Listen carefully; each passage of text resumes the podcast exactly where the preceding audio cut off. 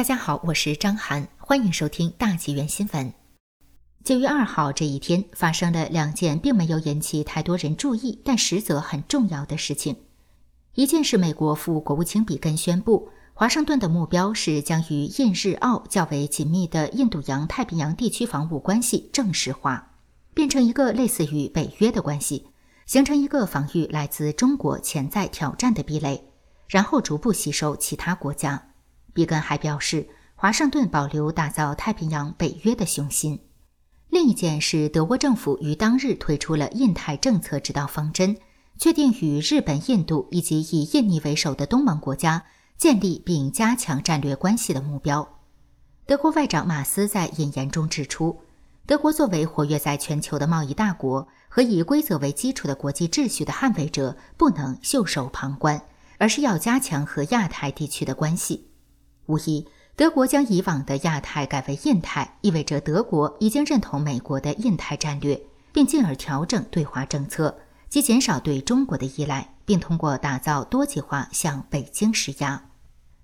北约是二战结束后美国和欧洲国家为防范苏联、实现防卫合作而建立的国际组织，其拥有大量的核武器和常规部队，是西方的重要军事力量。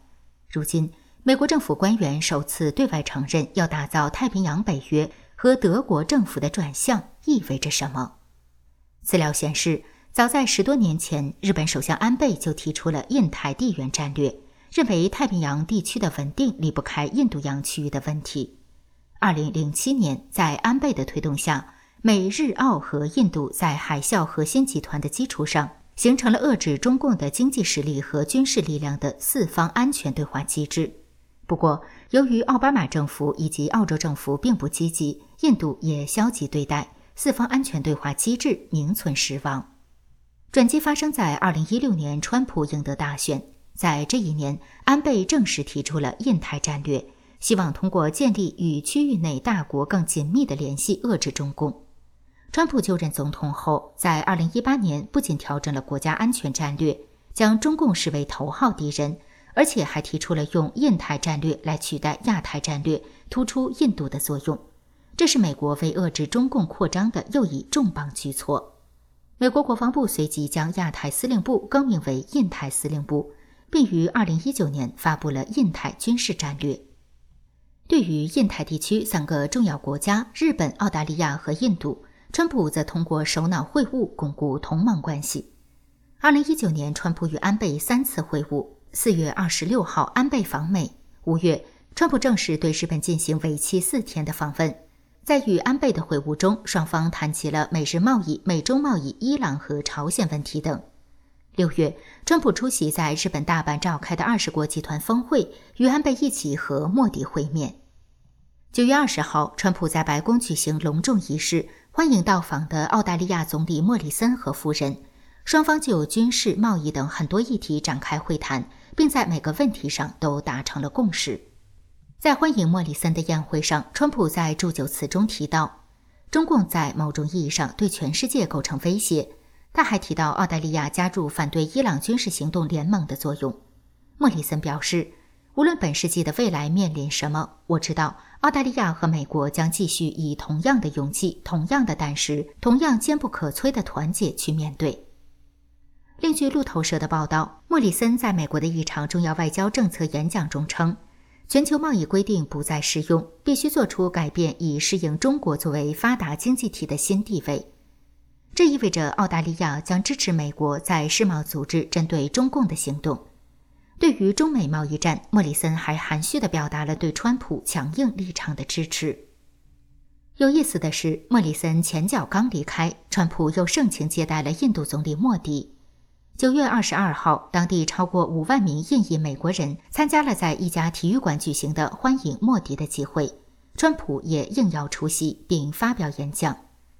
在演讲中，川普宣布，美国与印度将在十一月举行两国首次三军联合军事演习，代号为“老虎凯旋”。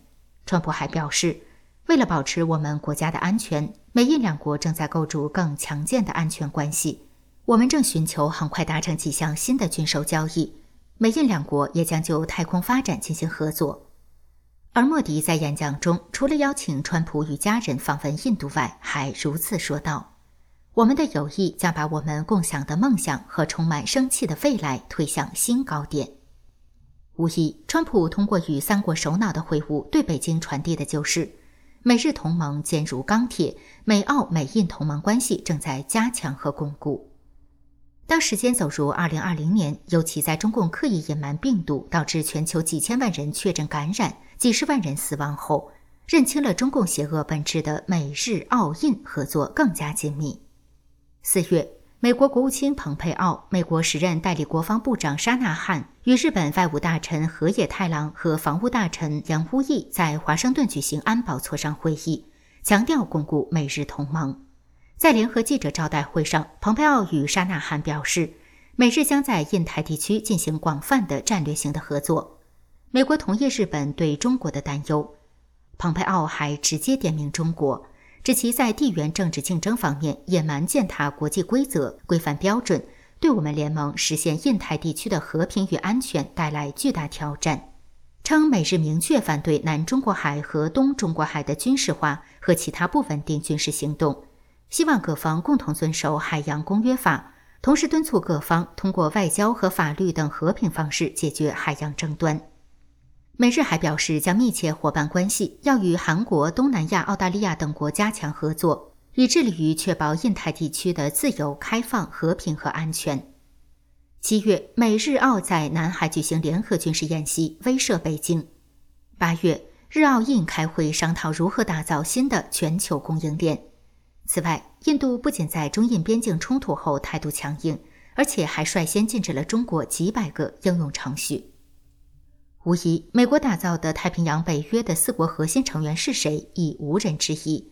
而美国除了与这四国巩固同盟关系外，还与亚太经济合作组织其他成员如加拿大、智利、印度尼西亚、韩国、墨西哥、马来西亚、新西兰、巴布亚新几内亚、文莱、秘鲁、菲律宾、新加坡、泰国和越南等也在加强合作。比如，美加、美墨达成双边贸易协定。比如，二零一八年七月，美国国务卿蓬佩奥宣布向印太地区进行更大的投资，主要侧重于数字经济、能源和基础设施。新举措将依靠美日澳三方投资协议的支持。首次东南亚的投资金额为一亿一千三百万美元。蓬佩奥为此还曾前往马来西亚、新加坡、印尼商讨投资事宜等等。至于与台湾的关系，近两年来美台关系提升已经让北京不爽。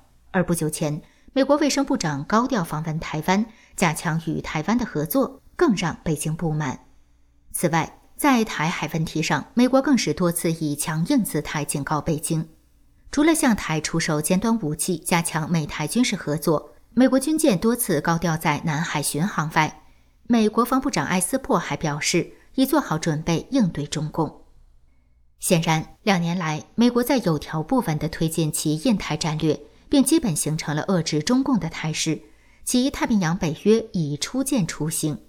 在美国定下反共灭共的目标后，不仅亚太国家要对美国的印太战略选择是否支持，而且欧洲国家也需要明确表态。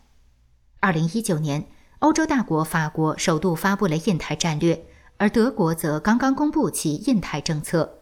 作为欧盟重要国家的法德的转向。代表着对美国战略的支持和对北京的警惕。可以确定的是，美国打造的太平洋北约的存在，对于想在印太地区兴风作浪的中共而言，绝对是一个噩梦。因为北京的任何对外军事扩张行为都不会被容忍。